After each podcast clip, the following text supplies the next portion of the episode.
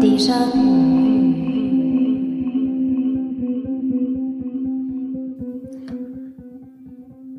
Ja, meine lieben Freunde, herzlich willkommen zum ersten Déjà-vu-Geschichte Podcast. Ich habe es endlich geschafft. Ich habe es für die, die äh, mich schon länger lesen oder auch meinen Newsletter äh, abonniert haben, schon eine Weile lang angekündigt, doch endlich mit diesen fancy Podcasts anzufangen. Und es hat ehrlich gesagt einfach noch ein bisschen gedauert. Ich kämpfe noch ein bisschen mit der Technik. Ich hoffe, man merkt es nicht zu sehr. Und nichtsdestotrotz ja, jetzt geht's los. Jetzt soll alle zwei Wochen kommt jetzt von mir ein Déjà-vu-Geschichte-Podcast auf euch zu.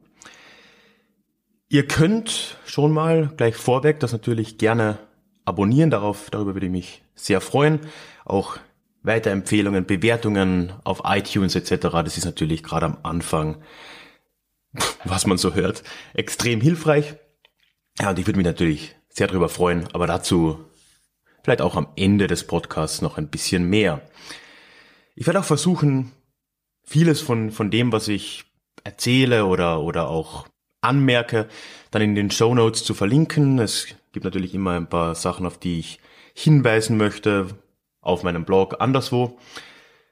Wenn das technisch halbwegs funktioniert, wird das alles dann äh, ja, unten drin in den Show Notes oder auch auf meinem Blog dann zu finden sein. Ich gebe mein Bestes. Ja, heute haben wir den 14. Februar und wie jeder tief Verliebte von euch sicher weiß, ist ja heute natürlich Valentinstag. Und genau darum soll es dann auch gehen. Ah, entschuldigt den Lärm, ich glaube meine Nachbarn haben einen Steinbruch eröffnet. So, um den Valentinstag soll es gehen und natürlich nicht um den Valentinstag selbst, weil wie jeder, der schon ein bisschen äh, mal darüber nachgedacht hat, weiß, ist der Valentinstag jetzt nicht sonderlich etwas Historisches. Aber es soll ein bisschen um Romantik in der Geschichte gehen und vor allem soll es heute um Frauenhelden in der Geschichte gehen. Weil Frauenhelden, das ist ja etwas, das es noch gar nicht so lange gibt. So in dem Sinn wie heute. Also man hat ja dieses Bild vor Augen des, des Womanizers, der eine Frau mit romantischen äh, ja, An Anbandungen äh, in, in seinem Band zieht und, und damit ihre Liebe gewinnt.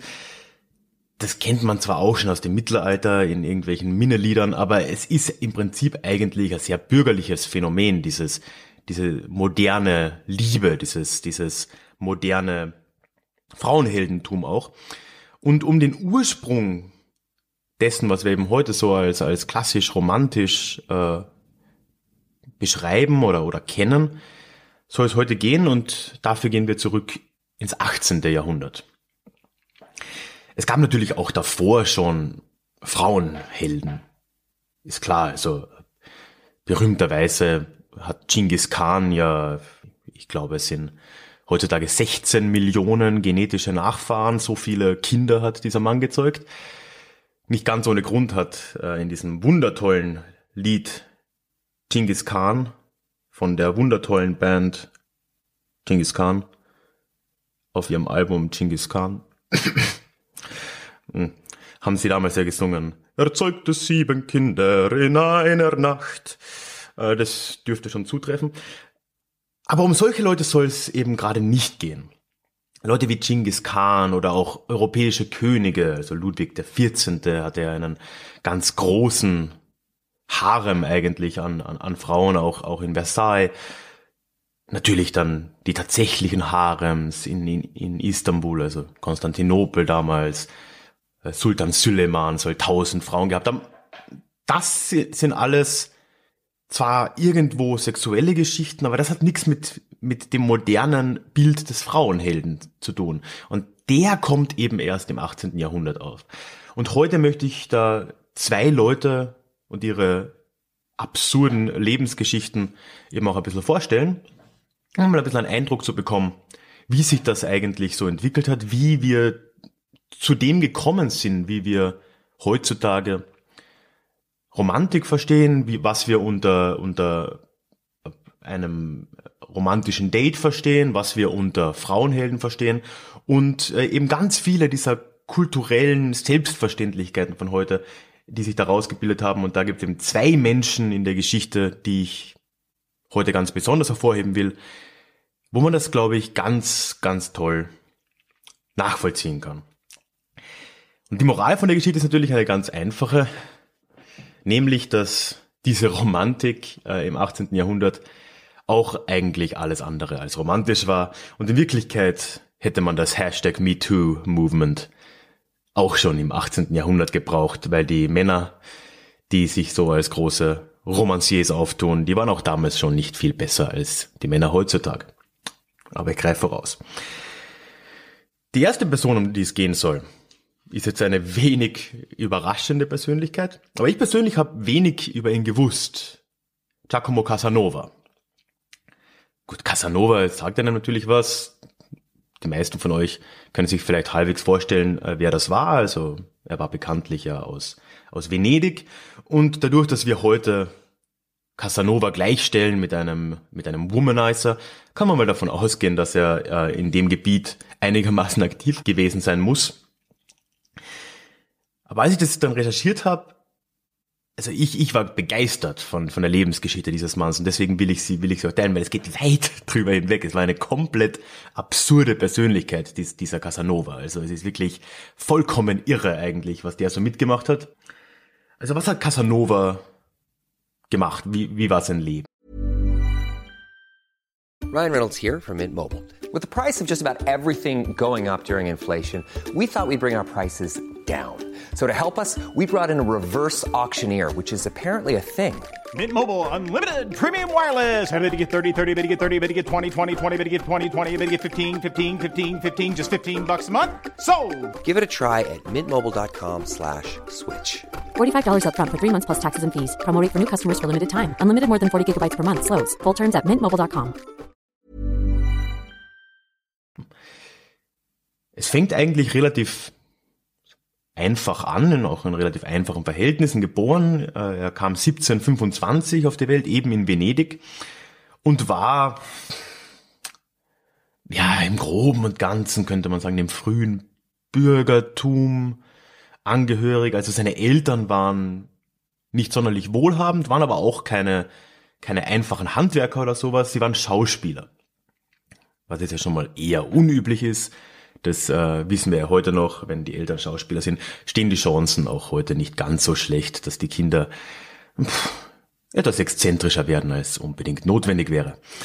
So war es ja dann bekanntlich auch beim Casanova.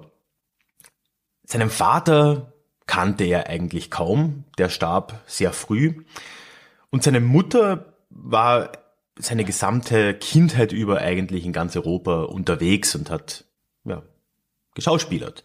Es war ja damals natürlich noch nicht so, dass man äh, eine Schauspielkarriere an einem Ort realistischerweise machen konnte, vor allem wenn man jetzt nicht an einen Hof berufen wurde oder ja eben einen, einen Mäzen eben auch hatte an so einem Hof.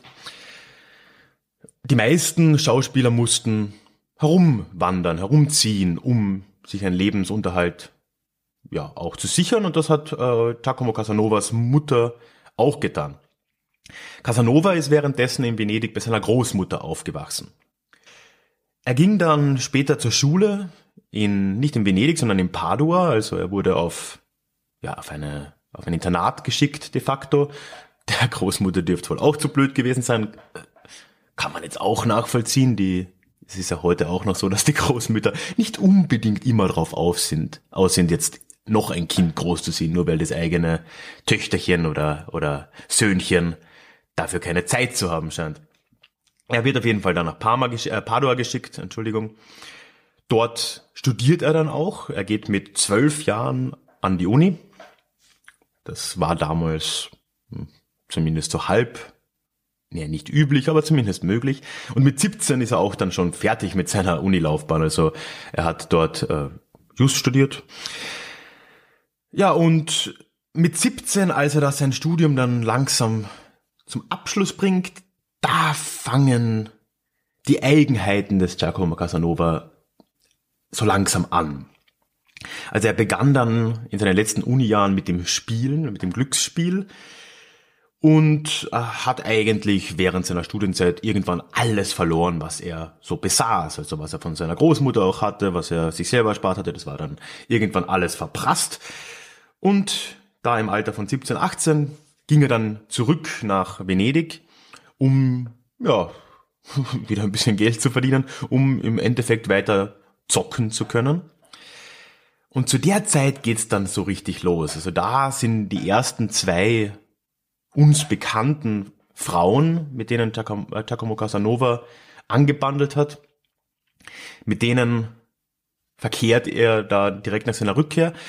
Das waren zwei Schwestern, eine 16 Jahre alt, die andere 14. Ironischerweise hatte er zur gleichen Zeit ja auch seinen ersten Job in Venedig und war de facto ein Kirchenjurist. Da ist es dann schon mehr als ein bisschen ironisch, dass er ausgerechnet mit Minderjährigen geschlafen hat zu der Zeit als Kirchenjurist, aber naja, wir kennen ja die Geschichten von den Regensburger Domspatzen. Ne? Funktioniert auf jeden Fall auch nicht so gut für einen Casanova. Also er kann sich zwar romantisch ein bisschen austoben in der Zeit, aber ja, bei der Kirche kommt das nicht sonderlich gut an und er hat auch zunehmend Probleme finanziell und eben im Beruf. Und so verschwindet er eigentlich schon sehr bald wieder und schließt sich mal der venezianischen Armee an und kommt dann erst mit 21 wieder zurück. Was er in der Zwischenzeit bei der Armee gemacht hat, kann man so ungefähr sich äh, erarbeiten. Also er war wohl irgendwo in der, an der Adriaküste da auch stationiert und hat, wie es scheint, den meisten oder den größten Teil seiner Zeit damit zugebracht, zu spielen und so einen gesamten Soll zu verzocken. Mit 21 Jahren kommt er dann zurück nach Venedig und hat einen super Plan gefasst. Er hat jetzt eine Lösung für all seine finanziellen Probleme gefunden und er wird jetzt einfach professioneller Spieler. ja, das läuft ungefähr so, wie man sich's vorstellt.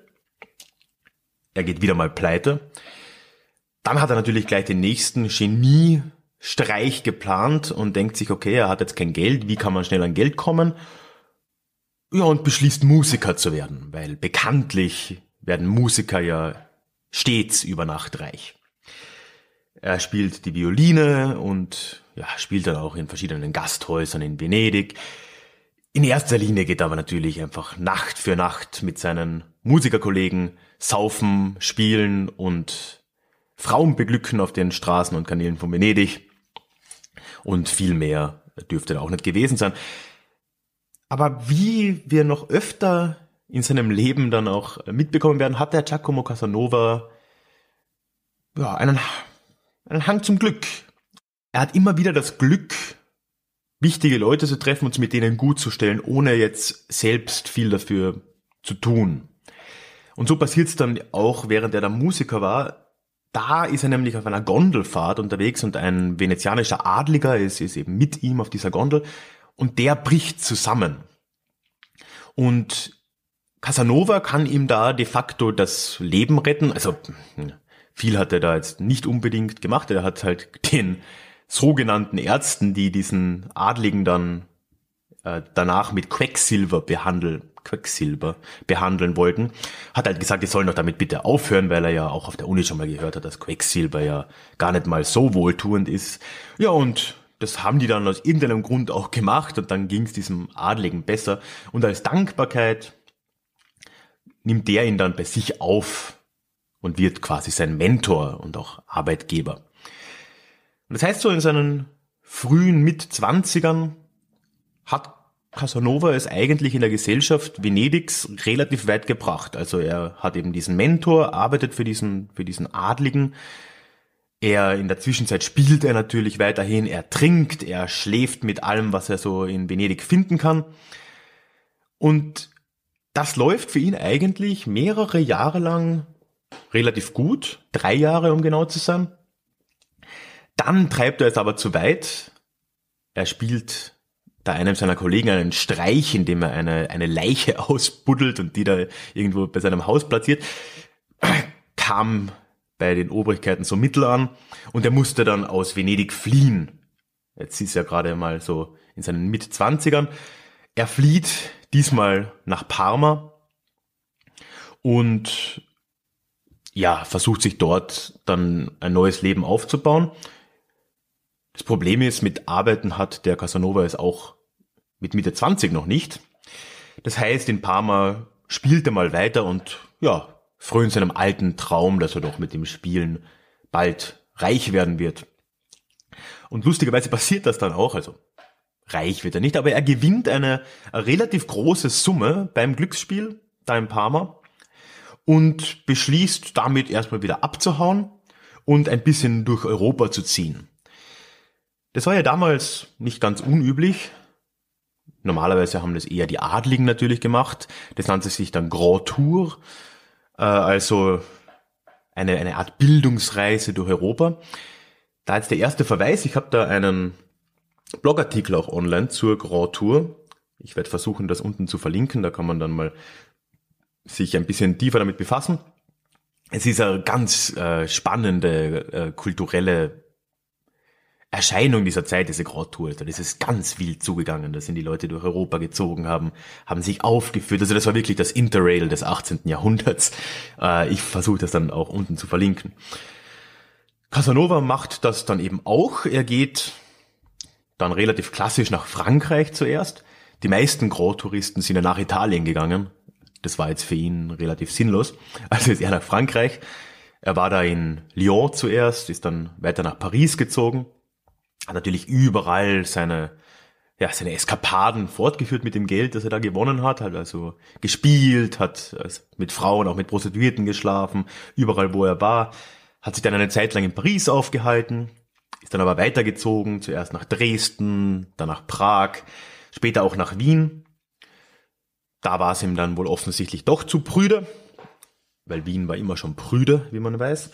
Und er ist dann doch mit knapp 30 wieder nach Venedig zurückgekommen. Inzwischen hatte man das mit der Leiche hoffentlich ja auch vergessen und er dachte sich, ja, in Venedig, da, da kennt er ja immer noch wichtige Leute, da kann er jetzt mit im Alter von knapp 30 nochmal neu durchstarten. Dummerweise haben die in Venedig es nicht ganz vergessen. Man wusste schon noch, wer er war. Und er hat ja gleich nach seiner Ankunft eigentlich schon wieder damit begonnen, sich unsittlich zu benehmen. Eben wie er es immer getan hat.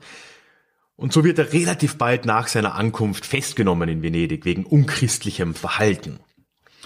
Und da wird es jetzt wirklich verrückt. Also er wird eingesperrt, da im Palast in Venedig, weil er natürlich eine relativ bekannte Gestalt war, konnte man ihn nicht in den Kerker werfen, schafft es dann aber irgendwie aus diesem Palast auszubrechen. Warum auch nicht? Bricht eben aus und verschwindet wieder aus Venedig und geht zurück nach Paris.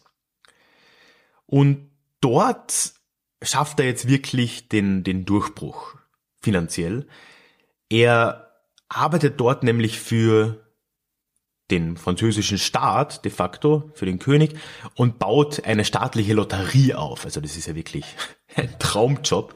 Da kommt dieser lebenslange Spieler und Frauenheld aus Italien und kriegt den Job seines Lebens, indem er für den französischen Staat eine Lotterie aufbauen. Ja, er macht das relativ erfolgreich, äh, Lotterie, das ist ja natürlich heute noch ein, ein, ein Selbstläufer. Die Leute spielen halt gern und wenn es dann auch noch vom, vom Staat quasi ganz offiziell sanktioniert wird, das Spielen, dann ist das ja eine Goldgrube. Und das, das bringt nicht nur dem französischen Staat viel Geld ein, das, das bringt auch dem Casanova selbst reichlich Geld ein. Er verdient sogar so viel Geld in der Funktion in Frankreich, dass er irgendwann unter die Industriellen geht. Er baut mit dem Geld eine Seidenfabrik auf. Aber die muss er dann relativ bald wieder schließen, weil er sein gesamtes Geld für seine Affären beim Fenster rausschmeißt. Er hat mit ziemlicher Sicherheit Frauen nur wegen ihres Aussehens eingestellt in dieser, in dieser Fabrik und hat sich dort quasi seinen kleinen Harem aufgebaut, so absurd äh, klingen mag. Also ja, war halt jetzt nicht sonderlich gern gesehen, auch unter den höheren Adligen und, und der, der höheren Schicht Frankreichs. Und so muss Casanova trotz all seiner Erfolge in der Lotterie und, und mit, mit der Fabrik und so weiter schon wieder fliehen. Er flieht aus, aus Paris, geht zuerst wieder nach Deutschland, ist dann auch kurz in der Schweiz und später kommt er dann nach England und hat auch dort den Plan, eben so eine staatliche Lotterie aufzubauen. Also er versucht dort mit dem König zu reden, mit Georg III., will ihn dazu überreden, eben auch so eine State Lottery äh, zu, zu etablieren und ja, er erzählt ihm halt, dass das ja eine ganz tolle Einnahmequelle auch für ihn, für ihn sei. Aber irgendwie will er nicht und, also der König, und anstatt mit einem großen Auftrag heimzukommen, kommt Casanova dann eben mit einer Sexualkrankheit nach Hause. So läuft's halt dann manchmal, ne? So ein schöner Urlaub in London, wer kennt ihn nicht? Hey, it's Ryan Reynolds and I'm here with Keith, co-star of my upcoming film If, only in theaters May 17th. Do you want to tell people the big news? All right, I'll do it. Sign up now and you'll get unlimited for $15 a month and six months of Paramount Plus Essential Plan on us. Mintmobile.com slash switch. Upfront payment of $45 equivalent to $15 per month. Unlimited over 40 gigabytes per month. Face lower speeds. Videos at 480p. Active Mint customers by 531.24 get six months of Paramount Plus Essential Plan. Auto renews after six months. Offer ends May 31st, 2024. Separate Paramount Plus registration required. Terms and conditions apply if rated PG. Er gibt natürlich dann noch nicht auf, auch mit seiner Idee der Lotterie, zieht weiter quer über Europa und versucht überall den Leuten eben diese, diese Idee anzudrehen. Also er ist dann nochmal in Deutschland, in verschiedenen deutschen Staaten, er ist dann auch in Russland und äh, noch etwas später, wo er dann merkt, dass sich sein Name langsam ein bisschen rumgesprochen hat und man ihm gar nicht mal so viel Vertrauen entgegenbrachte, da ging er dann noch nach Spanien, weil er annahm, dort, dort kennt man ihn vielleicht noch am wenigsten. Das ist immer ein gutes Zeichen, wenn man irgendwo hin muss, wo man einen auf keinen Fall kennt, um die Möglichkeit hochzuhalten, doch vielleicht einen Deal zu landen. Das ist immer ein gutes Zeichen. Aber nicht mal in Spanien wollten sie dann Casanovas Ideen da jetzt abkaufen oder eine, eine Lotterie einrichten. Das, irgendwie kam das nicht so gut an. Und so kehrt Casanova dann doch in den 1770er Jahren, also knapp im Alter von 50, wieder zurück nach Venedig. Also jetzt wurde ihm dann auch offiziell gewährt, nach Venedig zurückzukommen. Dieser Ausbruch, der wurde ihm halt dann auch quasi verziehen oder das Ganze verjährte mehr oder weniger. Und er kommt dann zurück und da mit 50 hört dann so die, die die heiße Zeit des Casanova langsam aus, auf. Also er bleibt dann noch eine Zeit lang in Venedig. Später nimmt er dann eine Einladung nach Böhmen entgegen und dort arbeitet er als ja, Jurist und Schriftenführer in einer, in einem, für einen Adligen, wo er dann auch eben später irgendwann stirbt. Also Casanova stirbt kurz vor dem Ende des Jahrhunderts, 1798 in Böhmen. Es ist ja wirklich eine ganz faszinierende Lebensgeschichte eigentlich. Also man sieht da mit Casanova, das ist ein, ein Typ, der Sohn von Schaustellern, also wirklich nichts, nichts Großartiges, Schauspielern. Und er macht daraus mit Trickserei, mit, äh, ja, sicher auch mit einem gewissen Verständnis für die sozialen Kreise, in denen er sich bewegt. Äh, er, er schafft es damit, sich wirklich hoch zu verarbeitet ist das falsche Wort, sich hoch zu reden in dieser Gesellschaft und sich damit eigentlich sein Leben lang natürlich mit Auf und Ab ein äh, Einkommen und einen sozialen Status zu sichern. Das ist wirklich äh, ganz beeindruckend. Wir wissen darüber relativ viel, vor allem weil er selbst ein Buch dazu geschrieben hat. Das nennt sich, entschuldigt mein furchtbares Französisch, Histoire de ma vie, Geschichte meines Lebens. Und ja gut, okay, da haben wir dann schon das erste Problem. Die meisten Quellen, die wir zu Casanova haben, sind von ihm selbst. Das ist jetzt natürlich nicht sonderlich hm, optimal. Wir können schon davon ausgehen, dass er ein bisschen übertreibt auch bei seiner Lebensgeschichte. Aber im Großen und Ganzen dürfte das äh, schon halbwegs hinkommen.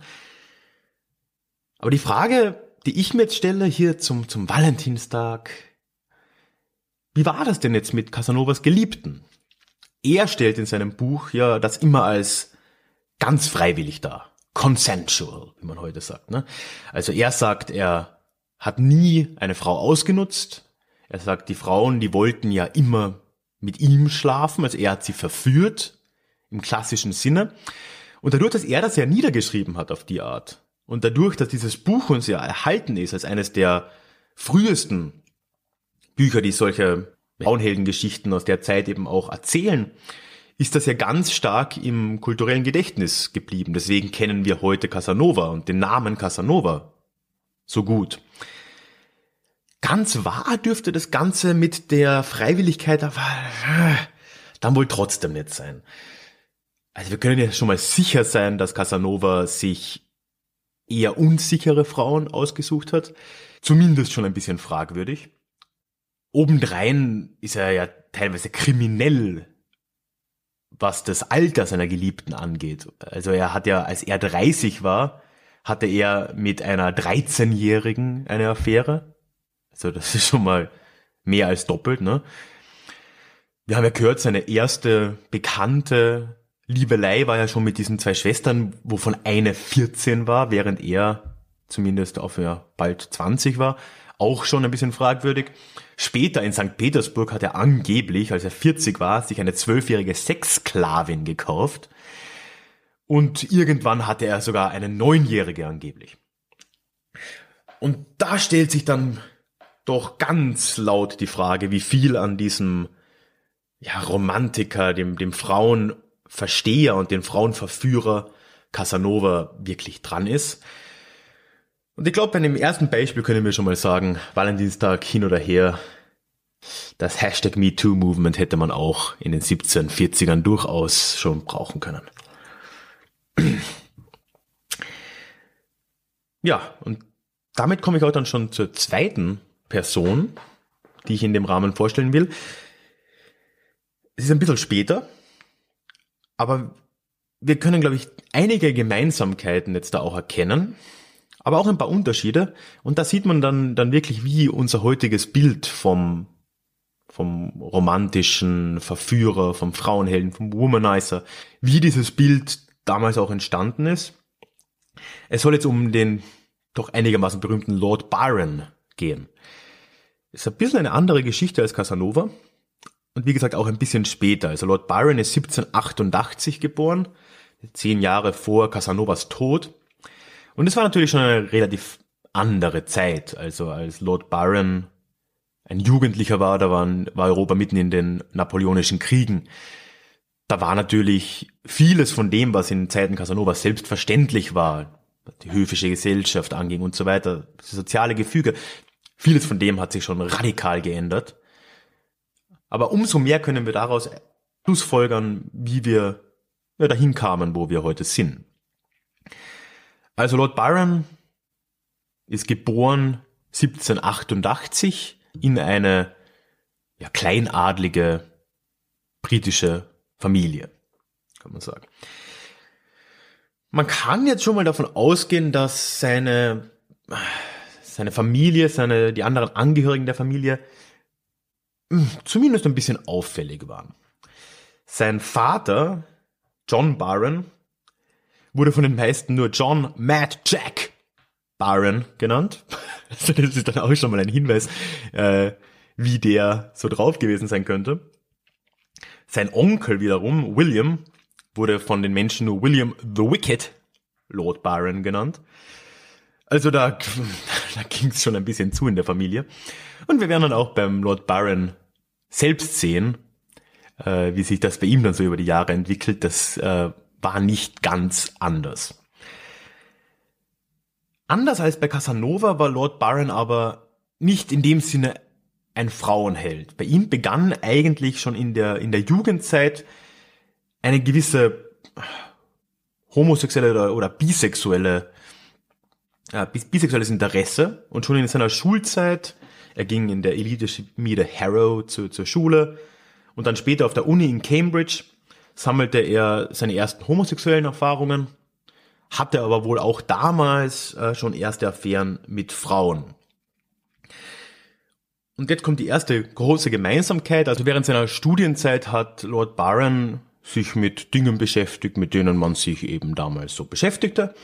Also er hat, wie gesagt, mit Männern und Frauen seine, seine Späße getrieben, hat aber natürlich auch gespielt, wie es sich ja gehört, und hat damals als Boxer sich betätigt, also äh, auch relativ, relativ interessante Freizeitgestaltung zumindest. Es war aber auch zu der Zeit, dass er seine ersten erfolgreichen Gedichte geschrieben hat. Auch wieder so eine, so eine Gemeinsamkeit. Also Lord Byron ist ja als Dichter auch heutzutage vor allem, nicht vor allem, aber auch, auch bekannt. Und auch Casanova ist ja eigentlich ein Schriftsteller. Wir kennen ihn ja durch sein eigenes Werk im Endeffekt. Ne? Ja. Dann kommt das Jahr 1809. Also da war dann der Lord Byron knapp über 20 und er entscheidet sich dann ganz ähnlich wie Casanova auch auf, auf Grand Tour zu gehen. Das war eine interessante Entscheidung, 1809 auf Grand Tour gehen.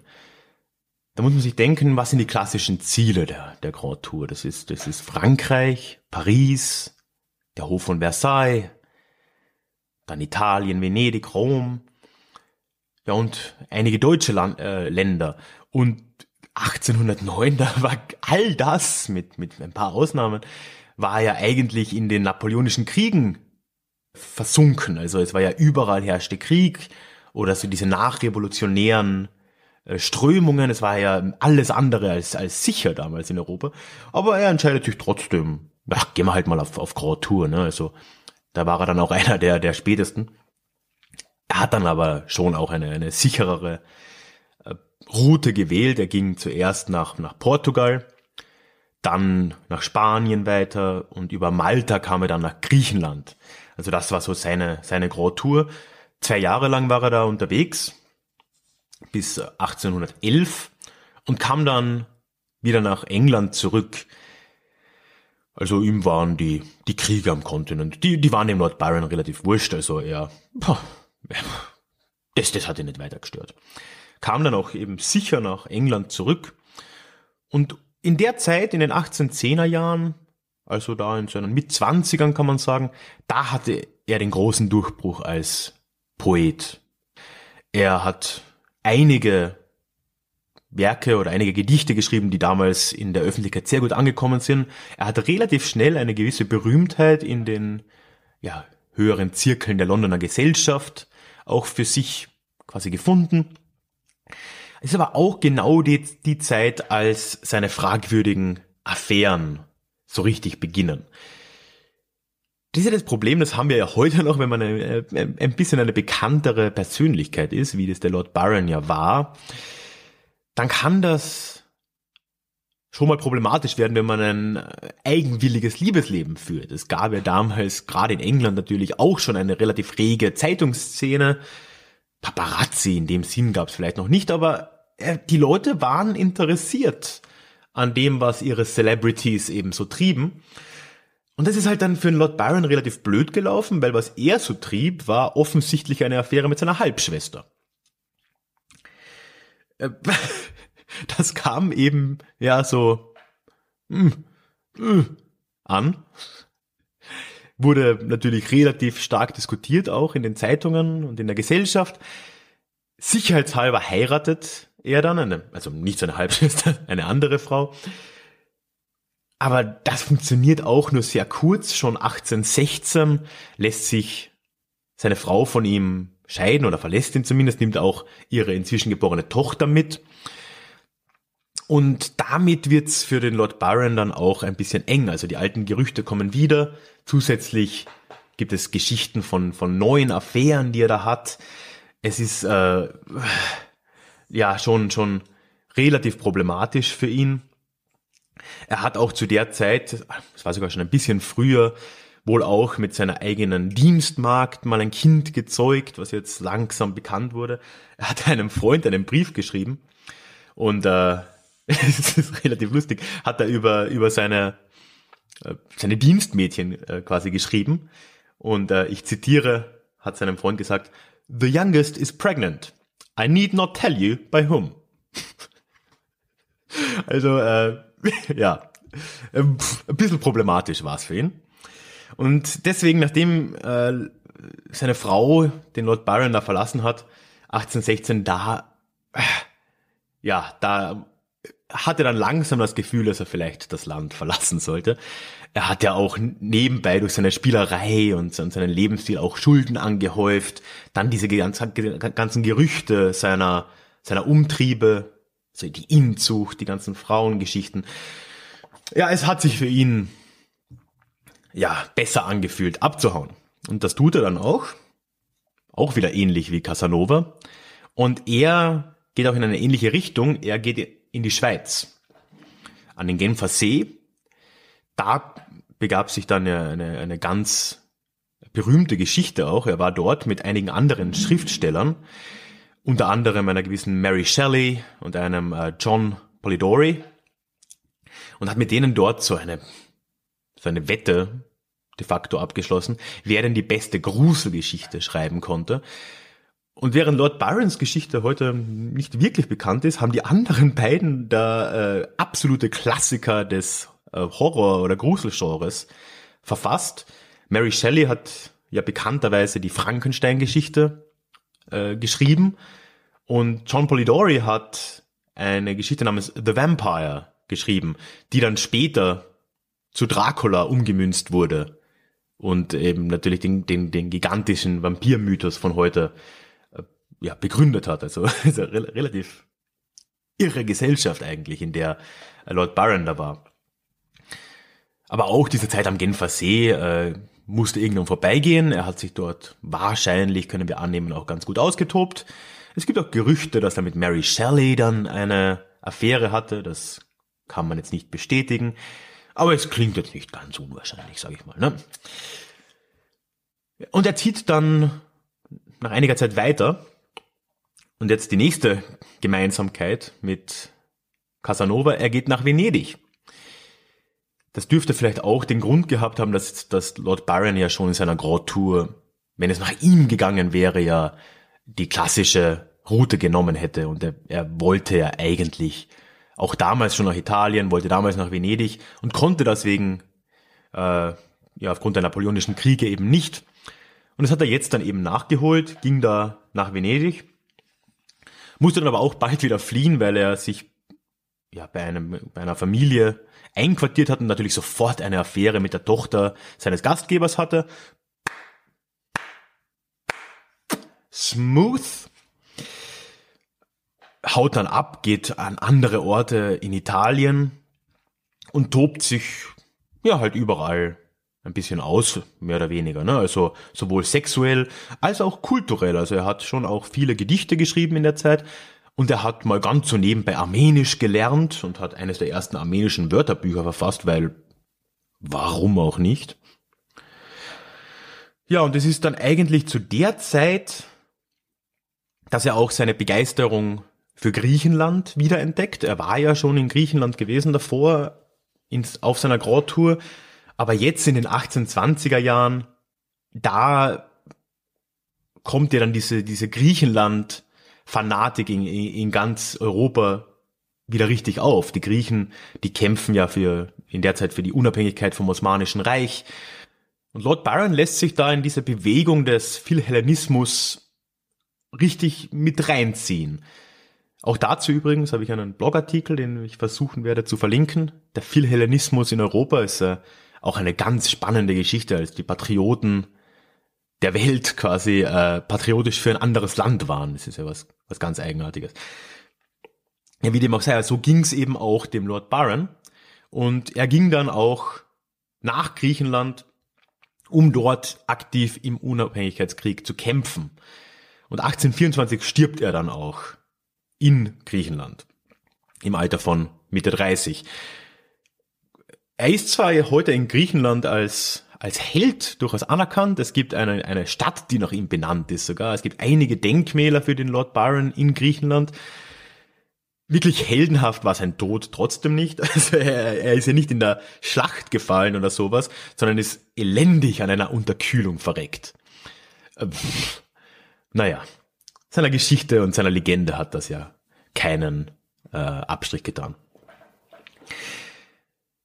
Das heißt, wir haben einige Gemeinsamkeiten jetzt auch gesehen zwischen dem Prototyp des, des Frauenverstehers und des, des Herzenverdrehers Casanova und, und, und dem Lord Byron.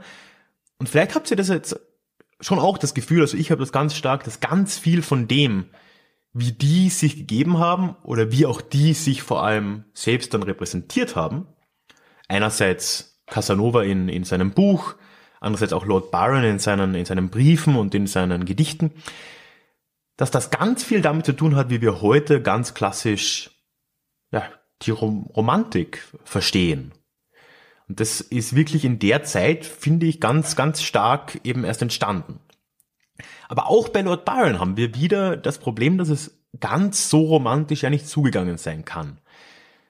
Also er hat ja nur Skandale eigentlich auf seinem Rücken. Also er hat ja 1812, als er da von seiner Grotte zurückkam, hat er mit seiner Halbschwester diese, diese ja, ziemlich sichere Affäre.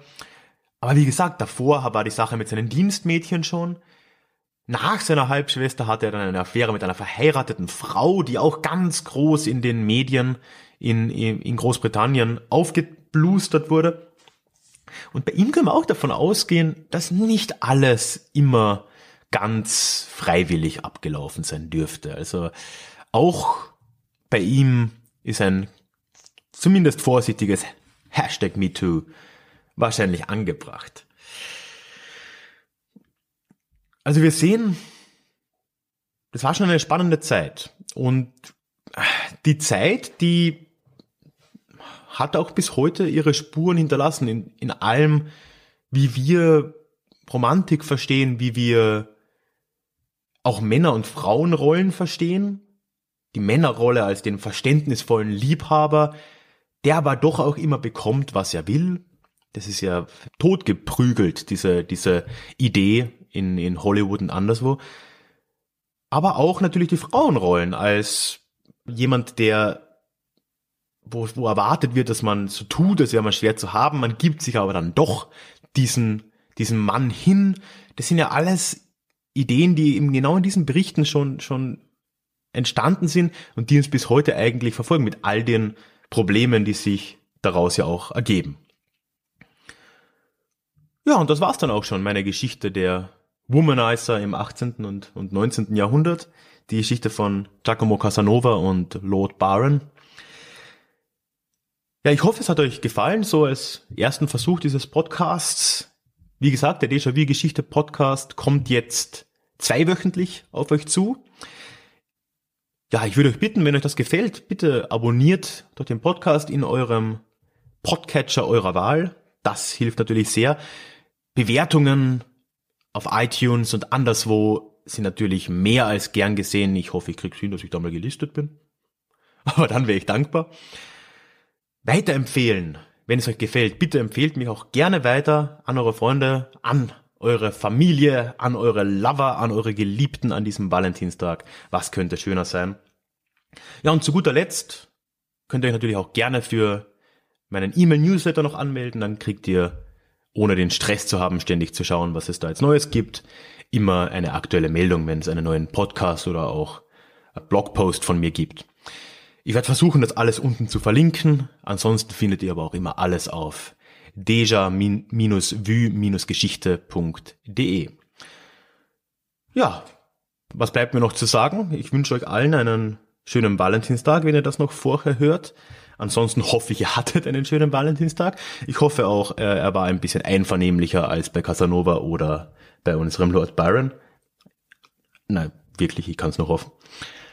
Ja, und wir hören uns dann in spätestens zwei Wochen wieder. Tschüss.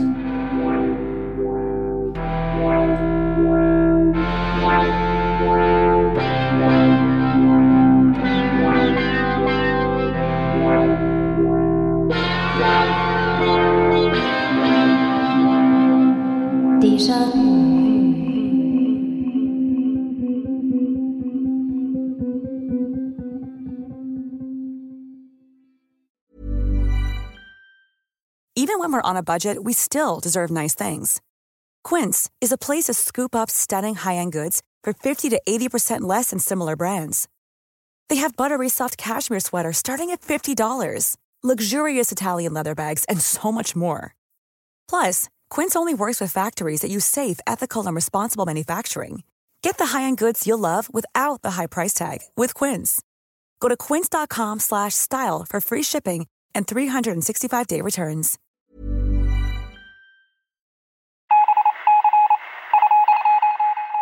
Möchtest du dich noch mehr mit Geschichte beschäftigen? Dann werde doch Teil der Community und hol dir deine persönliche Dosis Geschichte regelmäßig ins Postfach. Mit dem Déjà-vu Geschichte Newsletter. Dort erwarten dich abwechslungsreiche Geschichte-Häppchen, zweimal im Monat direkt in dein E-Mail-Postfach, Austausch mit mir, ich kann dich erreichen, du kannst mir direkt antworten und ich melde mich auch garantiert wieder zurück. Und als Dankeschön das exklusive Hörbuch Psoffene Geschichte, wie Alkohol die Geschichte prägte direkt zum Download nach deiner Anmeldung. Alle weiteren Infos zum Newsletter findest du verlinkt in den Show Notes oder auf ralfgrabuschnik.com slash newsletter. Ich würde mich sehr freuen, dich dort begrüßen zu können.